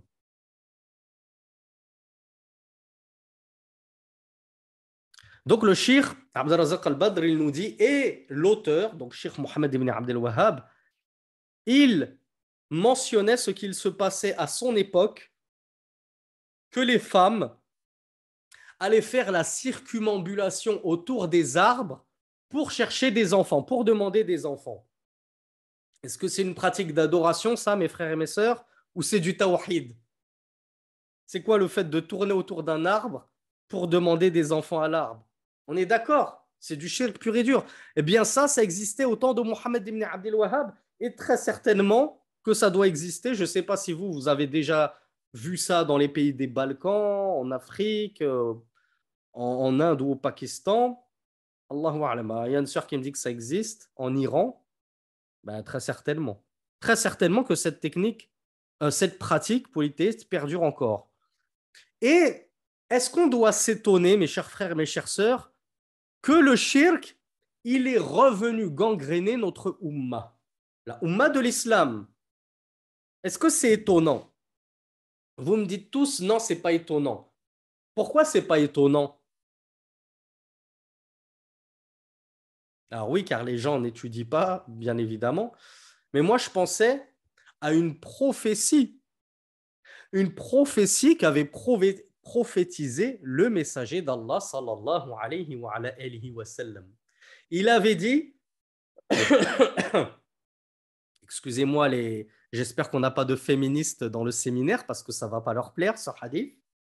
لا تقوم الساعة حتى تضطرب آليات نساء دوس ce hadith, vous le trouverez dans Al-Bukhari numéro 7116 et dans Muslim 2906. Donc je suis désolé pour nos amis féministes, mais il est unanimement authentique. Ça va être difficile de le contredire et, de lui chercher des défauts pour, euh, pour nous faire croire qu'il est d'arrive, qu'il n'existe pas, qu'il est inventé, qu'il est faible, qu'on ne peut pas se baser dessus. messager d'Allah sallallahu alayhi wa, sallam avait dit L'heure ne se lèvera pas avant que les postérieurs des femmes de Daous, qui était une tribu parmi les Arabes, ne s'entrechoquent devant Vil Khalasa. Vil Khalasa, c'était une ancienne divinité adorée par les polythéistes à l'époque. Eh bien, Rasulullah nous a dit que l'heure ne se lèvera pas avant que cette divinité ne soit adorée à nouveau. Donc que le polythéisme va revenir chez les Arabes, puisque Nissa ou Daous, c'était des Arabes. Et en plus, Rasulullah parlait des femmes. Ça ne veut pas dire que seules les femmes vont retomber dans le polythéisme. Bien évidemment, je vous l'ai dit, mes sœurs, je suis fier de vous. J'essaye pas de me rattraper, de vous flatter, mais c'est un constat, euh, c'est un constat évident. Allahumma barik, vous, vous, vous, vous, euh, comment on dirait, euh, vous, vous, avez surpassé de nombreux frères en sciences. C'est un constat évident. Donc bien sûr qu'il y a certains frères qui, euh, qui, qui, qui, tombent et qui tomberont dans le, le polythéisme. Ce n'est pas réservé aux, sœurs. Dans, un, dans une variante de ce hadith, le messager d'Allah sallallahu alayhi wa, sallam a dit « La taqumu sa'a L'heure ne se lèvera pas jusqu'à ce qu'une partie de ma communauté adore les idoles. Le messager d'Allah dit vrai. Encore un signe de sa prophétie.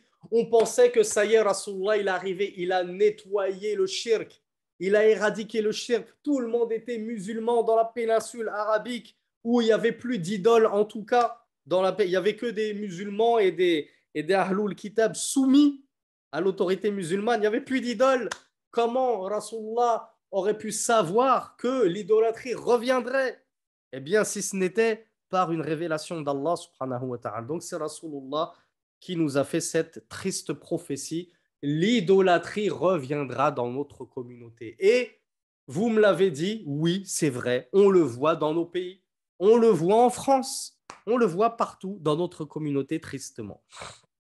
Rasulullah sallallahu alayhi wa, sallam, nous a également dit la Vous suivrez les sunan, c'est-à-dire vous suivrez les traditions, c'est-à-dire vous suivrez les traces de ceux qui étaient avant vous. C'est qui ceux qui étaient avant vous, mes frères et mes sœurs?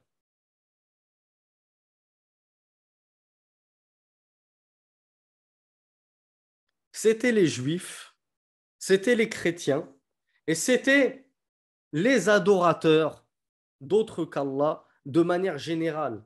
Pourquoi Sha'abd al-Badr, il nous dit Man ceux qui étaient avant nous, parmi, parmi eux, il y avait ceux qui adoraient les anges. Parmi eux, il y avait ceux qui adoraient les prophètes. Parmi eux, il y avait ceux qui adoraient les saints. Mais parmi eux, il y avait ceux qui adoraient les arbres également. Il n'y a pas que les juifs et les chrétiens avant nous. Il y avait des adorateurs d'arbres. Parmi eux, il y avait des adorateurs de vertueux. Et Rasulullah nous a dit, vous allez suivre les traces de ceux avant nous. Et effectivement, nous les avons suivis.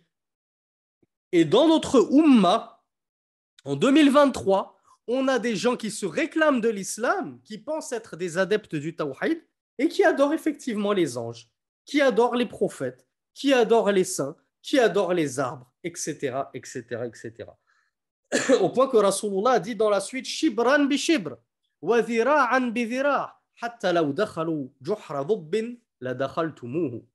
Alors ce hadith, pour la référence, il se trouve dans Bukhari, hadith numéro 7320. Rasulullah a poursuivi en disant Vous suivrez les traces de ceux avant vous. Alors, c'est quoi shibr? Et sont les arabophones C'est quoi un shibr? Empan. et c'est quoi un empan Parce que c'est bien beau de connaître la traduction. Mais est-ce que vous le connaissez en langue française, le mot empan? Ça ne veut pas dire un pas. Un empan, c'est quoi? C'est pas une coudée. C'est pas entre la main et le coude c'est pas 23 cm, à moins que tu aies la main de Michael Jordan. Il n'y a personne? Ah bon, il y a Mariam BKZ qui me fait ce signe-là. Donc je, je vais avoir le bon soupçon qu'elle n'est pas en train de me checker, mais qu'elle est en train de m'indiquer très justement qu'un empan, c'est la, distance entre le pouce et le petit doigt. C'est ça un empan. Quand tu mets ta main comme ça, la distance, donc vous voyez, ça fait pas moi, j'ai une petite main, mais ça fait pas non plus 23 cm. C'est ça un empan. Empan par empan, vira'an bi vira'. Donc, c'est quoi vira' C'est ce que vous m'avez dit tout à l'heure. La coudée. Un vira', c'est la coudée. L'espace entre ton coude et ta main.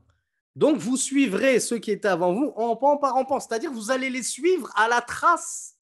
Je ne sais pas si elle existe euh, l'expression française le suivre à la semelle. On va les suivre à la semelle jusqu'à ce que s'ils rentrent dans le terrier d'un lézard, on y rentrerait. On va les imiter dans tout leur shirk. Rasulullah nous l'avait prophétisé. Effectivement, c'est arrivé. On fait tout comme les juifs. Les juifs font de la magie, on fait de la magie. Les juifs sont les champions de la sorcellerie, on est devenus les champions de la sorcellerie. Les chrétiens adorent des, prophètes, on a les soufis qui adorent le prophète, et on a les chiites qui adorent les prophètes. Euh, euh, ils adoraient les astres. On a des musulmans qui adorent, qui croient en l'astrologie. On les Rasulullah. Tout simplement, prophétie réalisée à 1000%, complètement.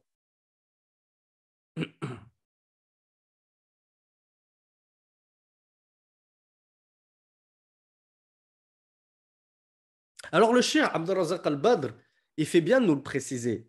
Il nous dit Savez-vous pourquoi le messager d'Allah nous a dit nous allons les suivre en pan par en pan, coudé par coudé, etc. On va suivre ceux avant nous. Savez-vous pourquoi il nous a dit ça, Rasulullah? Juste pour faire une prophétie comme ça, bravo ou Est-ce que c'est juste pour une prophétie? Bravo Kanouté Mohamed. C'est juste pour voilà, nous annoncer ce qui va arriver dans l'avenir? Voilà. C'est pour la prévention, c'est pour nous mettre en garde. C'est-à-dire, attention, shirk. Prenez garde à suivre vous les traces de ceux qui sont venus avant vous. Ça va arriver, mais vous, vous le savez que ça va arriver, alors prenez-y garde. Et comment est-ce qu'on prend garde de cela, mes chers frères et mes chères sœurs? Quel est le meilleur moyen de prendre garde à cela? Bravo, en étudiant la science, en étudiant le tawhid, en étudiant le shirk, en étudiant tout simplement. Si tu n'étudies pas, tu feras partie de ceux qui tomberont la tête la première dans les ruses du diable. Et souvenez-vous de ce qu'on avait dit dans le tout premier cours ou le deuxième cours. Ibrahim, Rasulullah Ibrahim, le messager d'Allah, Khalilullah, le très aimé d'Allah, invoquait Allah subhanahu wa ta'ala afin qu'il le protège du shirk ainsi que sa descendance. Si lui de chercher la protection d'Allah contre le shirk, est-ce que nous, on peut se reposer sur nos lauriers en disant Ah ben c'est bon, le shirk a disparu, il n'y a plus d'idoles qui sont adorées en dehors d'Allah, plus besoin d'apprendre le tawhid. Regardez à Immatud Dalal. Et ça, c'est justement ce que nous dit Shir Abdurazak al-Badr, et c'est ces mots. Je ne sais pas si parmi vous, il y a des frères et des sœurs qui me connaissent depuis un petit bout de temps. Je pense que la plupart d'entre vous, vous ne savez même pas d'où je sors, qui je suis, c'est qui ce Gugus. Mais on m'a souvent euh, imputer et coller une étiquette de mise en gardiste qui est dure, qui, qui tient des propos difficiles et que je traite tout le monde d'égaré et que tous les imams, je les traite d'égarés, à immatou dalal, imam égaré, égareur, tatati, tatata. On m'a collé cette étiquette. Et on nous dit, votre darwa, elle est aux antipodes de la darwa des grands savants comme Sheikh al-Ruhaili, chez Abdelrazak al-Bad. Regardez ces chouyours. Ces chouyours, ils sont tout le temps souriants. Ils ont le sourire aux lèvres. Vous, vous n'avez rien à voir avec ces chouyours. Vous n'avez ni pris leur science ni leur comportement.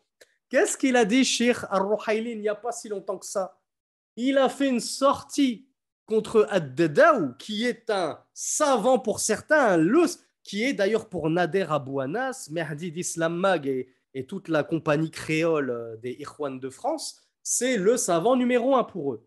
Eh bien, votre cher Suleyman Arouhaili, qui est toujours le sourire aux lèvres et qui vous, qui vous plaît tant, il est sorti contre Deda ou d'une façon, il a sorti le sabre et lui a coupé la tête en termes de rod.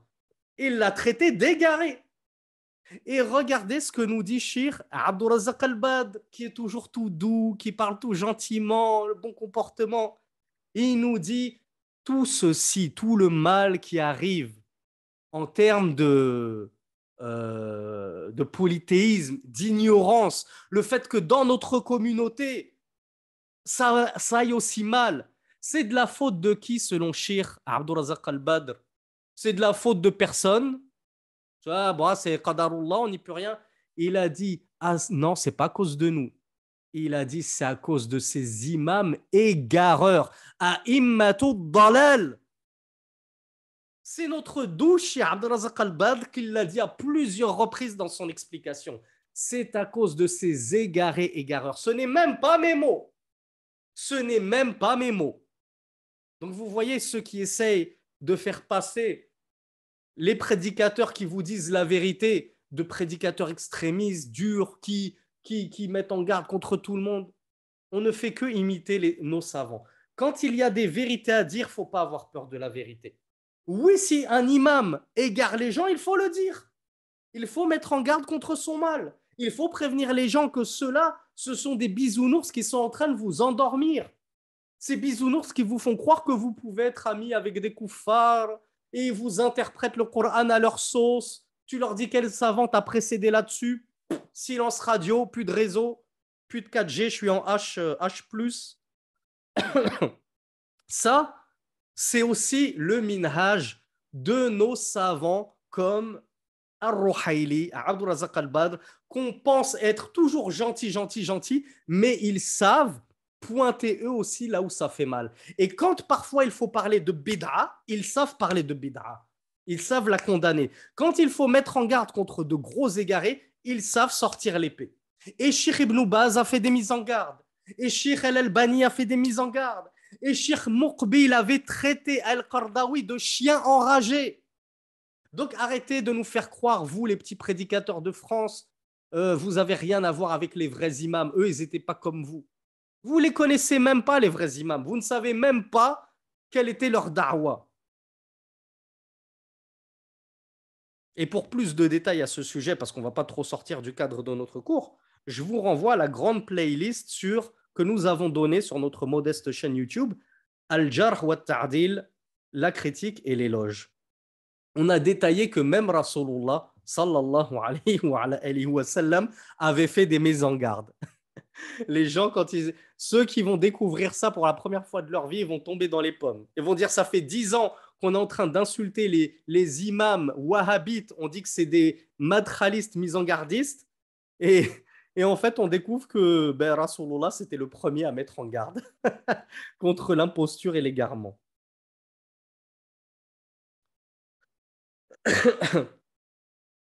Alors, Abdelazak al-Badr, il nous posait une question et je vais vous la poser la question. On termine sur le hadith de Zat ou Anwat. Qui peut me rappeler c'était quoi Zat ou Anwat? C'est le dernier dalil du Cheikh Mohammed ibn Abdel Wahhab sur la troisième règle. Voilà, c'était le, fameux arbre sur lequel les polythéistes accrochaient leurs épées pour chercher la bénédiction parce qu'ils pensaient que ça allait rendre leurs épées plus puissantes et les aider à vaincre, leurs ennemis. Donc, les Rasulullah, il était avec un groupe d'hommes. Quand ce groupe d'hommes, il a vu cet arbre, puis qu'ils ont revu un autre arbre, ils lui ont dit, oh Rasulallah, donne-nous un Zat ou Anwat, comme ils ont fait pour nous un Zat ou Anwat, comme ils ont eux un Zat ou Anwat. Ce jujubier sur lequel. Euh... al-Badr, il nous dit c'est qui ces hommes qui ont demandé ça à Rasulullah? C'était les Qurayshites, associateurs? Voilà. Vous, vous m'avez apporté les deux réponses que je voulais entendre. Vous m'avez dit c'était des convertis c'est-à-dire ils étaient fraîchement convertis, ils venaient de se convertir, mais puisqu'ils étaient convertis, c'était des sahaba, mes chers frères et mes chères sœurs. Il faut pas l'oublier. C'était des compagnons du messager d'Allah. Il n'y a pas meilleur homme sur terre qu'un compagnon du messager d'Allah. Bien sûr, en dehors des messagers eux-mêmes et des prophètes. Après eux, c'est leurs compagnons les meilleurs hommes sur terre. Ce sont des compagnons du messager d'Allah qui avaient donc adhéré au tawhid mais comme ils venaient tout juste de sortir du couf, ils ont eu ces petites ambiguïtés.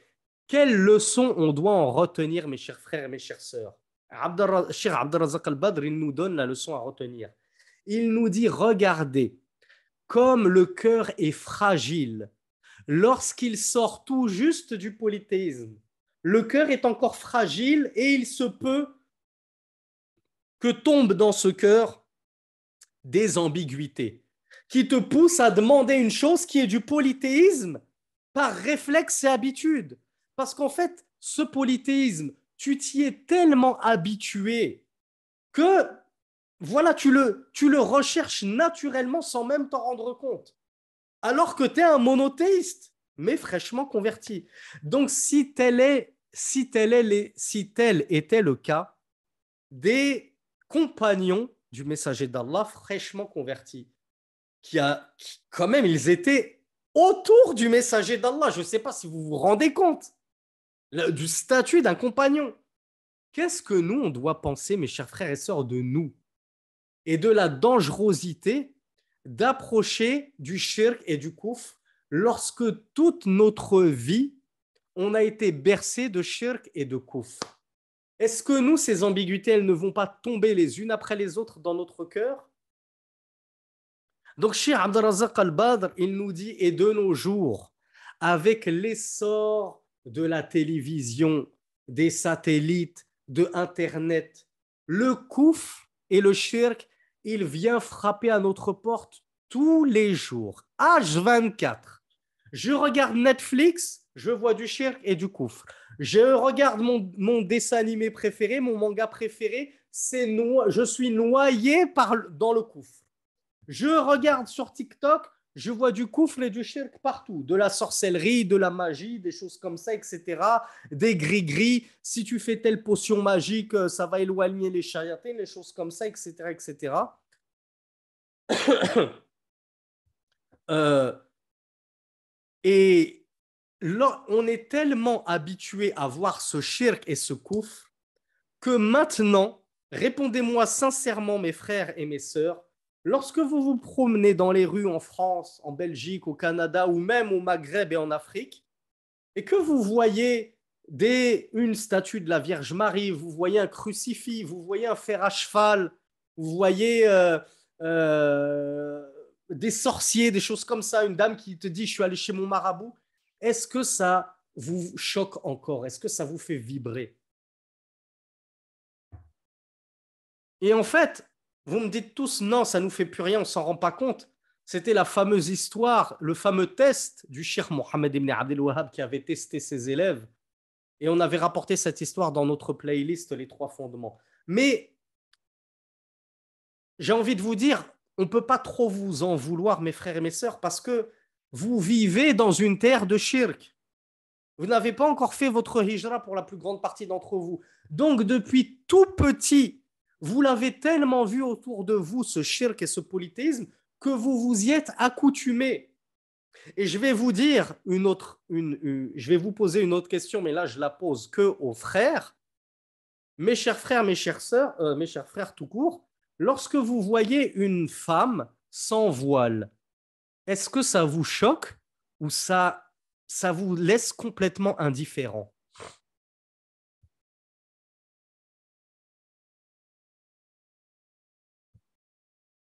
Alors, alhamdoulilah, j'ai eu quelques rares frères qui, me disent ça me choque, mais la plupart d'entre vous, vous m'avez dit, malheureusement, ça ne me choque pas, ça me laisse indifférent.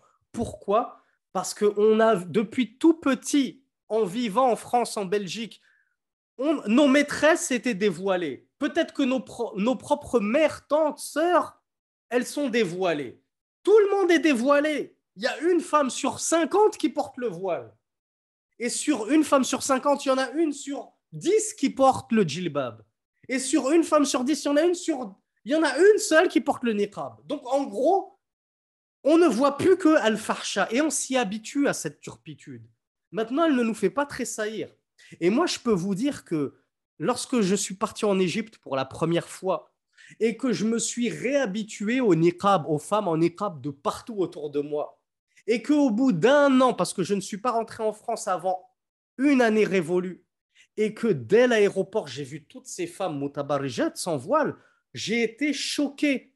En fait, j'avais fini par m'habituer à la pudeur, à voir des femmes pudiques. Mais du coup, quand on vit en France tout le temps, eh bien, on s'habitue à cette impudeur, à cette impudicité. Et on, ne trouve, ça normal? Oui, bah oui, ma mère apporte pas le voile. Ben oui, comme tout le monde, il est où le problème? Mais c'est un gros problème, justement. Et c'est pareil pour le shirk. À force de voir du shirk partout, ça ne choque plus personne.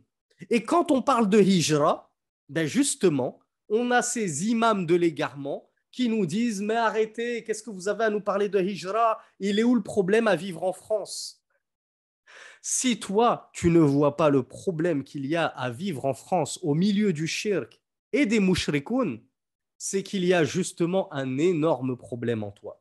Il y a un énorme problème dans ton cœur, dans ta foi et dans ton tawhid et dans ce pilier qu'est l'alliance et le désaveu. Donc, Shir, Abdurazak al-Badr, voulait nous montrer l'importance de nous préserver de toutes les portes d'entrée au shirk. Toutes les fenêtres qui ouvrent vers le shirk et le polythéisme, je dois les fermer. Donc, les mangas, mes frères et mes sœurs, ça y est, j'arrête. J'arrête ces histoires de Naruto, euh, One Piece. Euh, le gars, il invoque un dragon, il invoque ceci, il fait des kamehameha. Euh, il, connaît l'invisible, il connaît le futur, de la magie en veux-tu, en voilà, des, incantations. C'est du shirk. Il faut couper cette porte. Les horoscopes, je coupe cette porte. Tout ce qui mène au shirk, je ferme la porte pour ne plus m'y habituer. Et vous verrez que quand vous aurez pris goût au, monothéisme et au tawhid, lorsque vous reverrez du shirk, vous serez choqué. C'est pas pour me vanter, hein, c'est juste pour vous donner un exemple. Je, ne me vante absolument pas. Mais alhamdoulilah, avec tous les efforts que j'ai faits de ce côté-là, je vous avoue modestement et en toute humilité que maintenant, lorsque dans un pays d'islam dans lequel je réside actuellement, je vois une église, ça me donne envie de vomir. Je ne comprends pas. J'éructe. Je me dis, mais qu'est-ce que ça fait ici? Qu'est-ce que ce temple de polythéisme fait dans mon pays islamique? C'est pas normal. Mais je vous avoue, quand j'étais petit en France, je croisais des églises, des cathédrales, ça ne me faisait mais ni chaud ni froid, parce que je m'y étais habitué justement.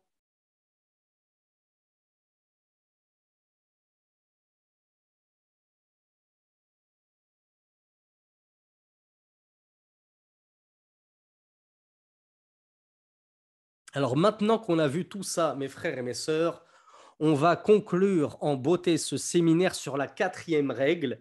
Et vous allez voir, c'est pas vraiment une règle, hein. c'est une conclusion. Donc elle est toute simple, ne vous inquiétez pas, on va pas passer une heure de cours dessus. On va lire les propos du Cheikh Mohammed ibn Abdel Wahhab qui nous dit Al-Qa'ida al-Rabi'a. Après tout ce qu'on a vu comme fondement de notre religion, il nous dit An-Namouch, et vous allez voir à quel point ça va vous sembler une évidence. D'ailleurs, je vais vous poser la question. On va voir si c'est si évident pour ça que vous. Qui est le pire d'entre ces deux personnes, mes chers frères et mes chères sœurs? Le polythéiste 3.1, version millésime 2023, ou le polythéiste Qurayshite de l'époque de Mohammed sallallahu alayhi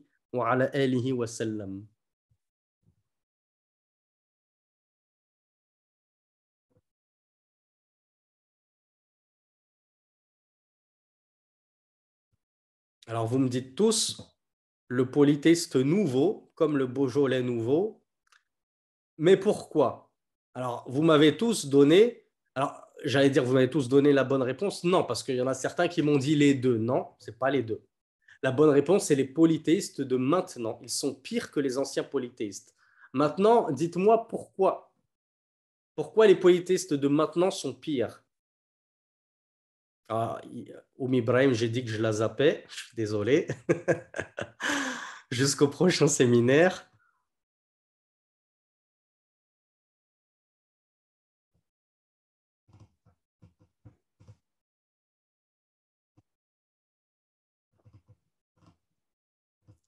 Alors, vous êtes nombreux à m'avoir apporté la bonne réponse.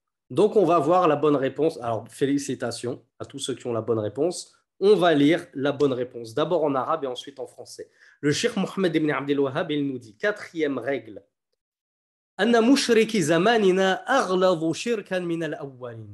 les polythéistes de nos... Et, mes chers frères et mes chères sœurs, savez-vous, il est mort quand Mohammed ibn Abdel Wahhab, à la louche. Je ne vous demande pas la date exacte. À la louche, il est mort quand? Voilà. Il est mort il y a 200 ans à la louche, avec une grosse, grosse louche. Il est mort il y a 200 ans. Qu'est-ce qu'il disait de son temps et des polythéistes de son temps il y a 200 ans? L'eau a coulé sous les ponts entre-temps, comme on dit. Imaginez-vous le cas aujourd'hui.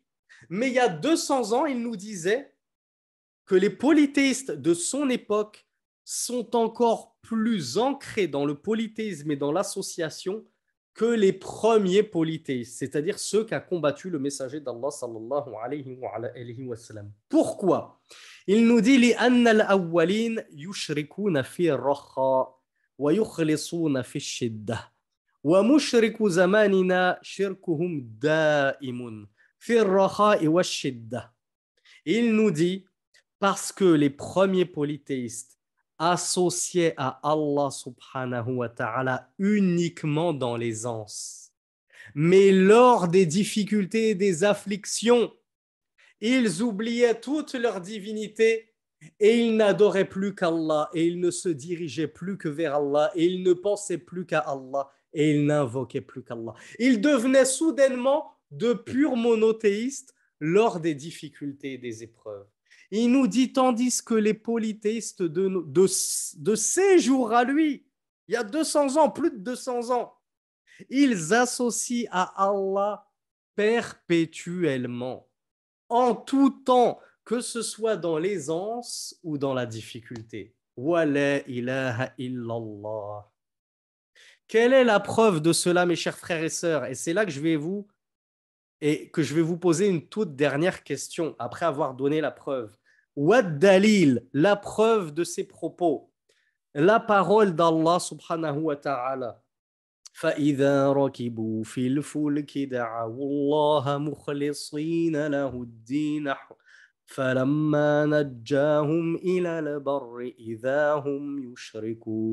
dans Surat Al-Ankabut, l'araignée, verset 65, Allah nous dit Et lorsqu'ils montent dans le navire, ils invoquent Allah en lui vouant la religion en toute exclusivité. Puis, c'est-à-dire lorsqu'ils sont en train de chavirer en pleine tempête.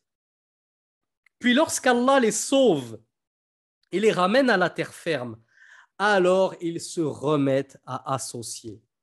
Donc c'est Allah subhanahu wa ta'ala qui nous dit dans le Coran que les polythéistes de l'époque de Muhammad sallallahu lorsqu'une grande catastrophe les touchait soudainement, ils devenaient monothéistes. Toute leur adoration n'était plus vouée qu'à Allah subhanahu wa ta'ala. Je vous ai dit verset 65, surat l'araignée. Et ensuite, lorsqu'Allah les sauvait, ils retournaient dans leur polythéisme. Maintenant, de nos jours, qu'est-ce que les polythéistes, les koufars, voire même certains musulmans, et encore musulmans avec de gros guillemets, parmi les, les, soufis, les chiites, euh, les koboristes, là, les koboriyoun, les adorateurs de tombeaux, etc., vers qui ils se dirigent dans les, les crises? Quand il y a eu le Covid, qui sait qu'on a invoqué? On a invoqué ils invoquaient Allah ou ils invoquaient leur marabout, ils invoquaient leur tombe, ils invoquaient leur aoulia, leur saint, etc. Donc vous comprenez maintenant pourquoi les polythéistes 3.1, ils sont tellement pires que les polythéistes 1.0, les tout premiers polythéistes. Et maintenant, je vais vous poser une question, mes chers frères et mes chères sœurs. C'est juste... Euh, alors, on va, on, va, on va terminer, puis après je vous poserai la, la, la, question en guise de, de conclusion. Shir Abdulrazak al-Badr, il nous rapporte d'autres versets qui prouvent les paroles du Cheikh Mohammed ibn Abdel Wahhab, notamment la parole d'Allah subhanahu wa ta'ala que vous pourrez trouver dans la sourate Al-Isra, le voyage nocturne, versets 66 et 67.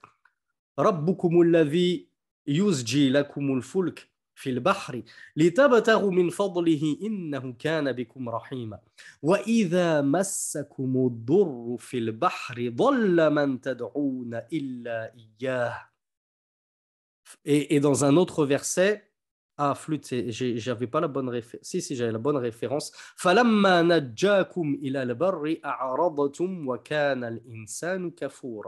Allah subhanahu wa ta'ala, dans le voyage nocturne, versets 66 et 67, Il nous dit, et lorsque vous touche un mal en mer, ce que vous invoquez en dehors de lui disparaît. C'est-à-dire que subitement, vous ne pensez plus du tout à toutes vos idoles, à vos Lat, Uzza, Manat, à vos saints, à Jésus, etc.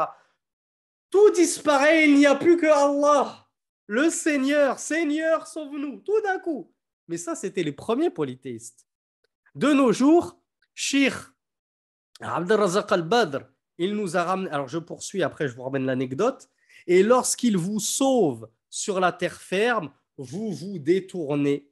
Et certes, l'homme est très mécréant. Shir Abdelrazak al-Badr, il dit il m'est parvenu une anecdote, une histoire. C'est une personne qui a dit qu'il voguait en mer avec des gens et le bateau a commencé à chavirer et à tanguer. Et alors il dit, chaque, personne sur le bateau s'est mis à invoquer son gourou, son saint, au Sidi Foulan, au saint Intel. Chacun invoquait son saint de son côté. Sauve-nous, au Sidi Foulan, sauve-nous, au Sidi Foulan. Il y avait un seul homme monothéiste sur le bateau. Qu'est-ce qu'il a dit, cet homme monothéiste? Voilà, Kanouté, il connaît l'histoire. Il a dit Allahumma aghriq. Oh Allah, fais-nous couler. Fais-nous périr. Il n'y a personne sur le bateau qui t'adore. Il n'y a pas de, de croyants sur ce bateau. Il n'y a pas de musulmans. Ce bateau, il est rempli de polythéistes. Fais-nous mourir. Voilà ce qui prouve que le shir Mohammed ibn Abdel Wahhab, il a bien raison. Si de son époque déjà, les gens invoquaient, même dans les situations de crise, leur divinité autre qu'Allah, que dire de nos jours en 2023 Plus personne ne pense à Allah, ni dans les anses, ni dans les situations de crise. Alors, je vous pose une petite question en toute modestie, en toute humilité. Ce n'est pas du tout pour moi et me mousser et, me jeter des fleurs que, je vous pose la question. Vous, vous comprendrez pourquoi avec la deuxième question. Est-ce que ce séminaire vous a été profitable et est-ce que vous avez appris des choses? Alors, je suis choqué par la réponse de Oum Ibrahim euh, Abdelrahman qui, euh, Abdelwahid, pardon, qui me dit oui, alors qu'elle avait la bonne réponse partout à chaque fois. Allahumma barik. Alors, vous, vous êtes nombreux à me dire que ça vous a été profitable. Alhamdulillah, toute la grâce revient à Allah seul, en premier et en dernier.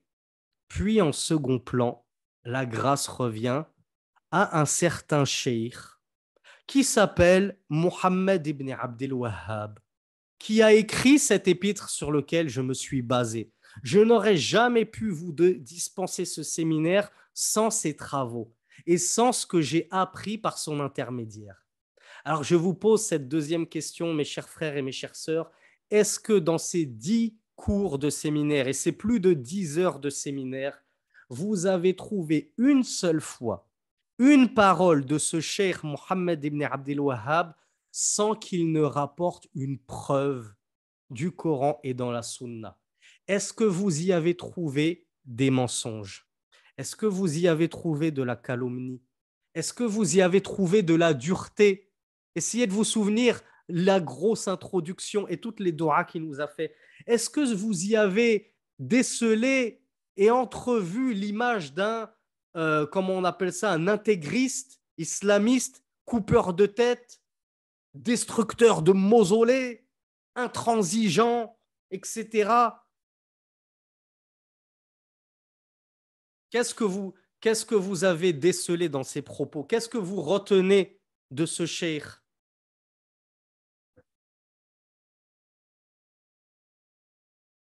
Alhamdulillah. Ah ben ça fait plaisir.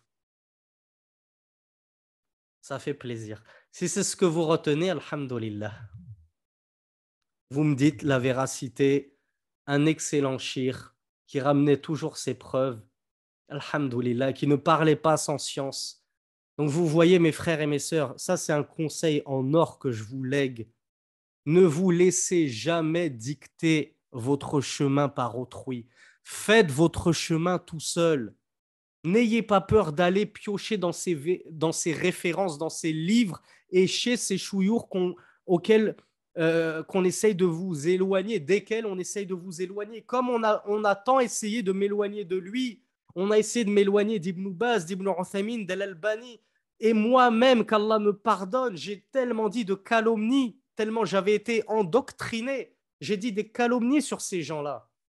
Mais Allah m'a guidé, il m'a permis d'étudier leurs livres. Je me suis dit, je vais les lire, je vais voir ce qu'il y a dans leurs livres. Et j'ai vu ce que vous avez vu comme moi, la vérité éclatante du Coran et de la Sunna. Alhamdulillahi Rabbil Alamin.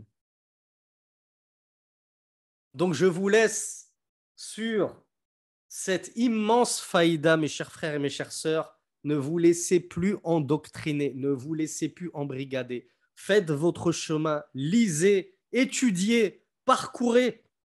Le chemin est encore long. On a tellement à apprendre, on ne cesse d'apprendre jour après jour. Engagez-vous dans l'étude de la langue arabe, c'est la clé de la science. Vous serez toujours bloqué sans la langue arabe. Et maintenant que vous avez entreperçu la vérité, profitez des ouvrages de ce cheikh Mohammed ibn Abdel Wahhab N'hésitez pas à lire, à écouter des playlists sur son livre Les trois fondements. Vous allez prendre votre pied, comme on dit. Vous allez vraiment euh, jouir dans le bon sens du terme. Vous allez vous régaler. Accrochez-vous aux grands savants de la Sunna, comme ces Shuyukh ibn Uthaymin, ibn Baz, Salih al-Fawzan, Salih al-Sheikh, Abdurrazaq al-Badr, euh, Sulaiman al-Ruhayli, tous ces grands savants, on vous dit c'est des wahhabistes, c'est des salafistes. Vous voulez que je vous donne, euh, que je vous divulgue le secret final de ce séminaire? C'était ça la salafia. Tout ce que vous avez étudié depuis le début avec moi et depuis même le premier séminaire, sans vous rendre compte, c'est ça la salafia. C'est ça le salafisme auquel on vous a tant, qu'on a tant calomnié et on vous a tant détourné de ce salafisme. Ce n'est ni plus ni moins que ça. Est-ce que vous y avez vu des horreurs? Est-ce que vous y avez vu des mensonges? Est-ce que vous y avez vu des calomnies?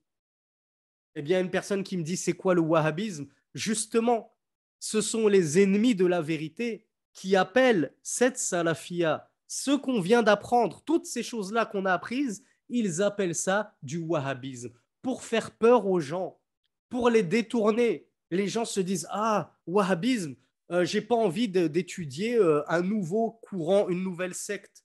Est-ce que vous avez entendu autre chose que Allah a dit, le messager d'Allah a dit? Est-ce que c'est une secte contemporaine ou bien c'est le chemin sur lequel étaient Rasulullah et ses compagnons? Nous n'avons fait qu'apporter des preuves.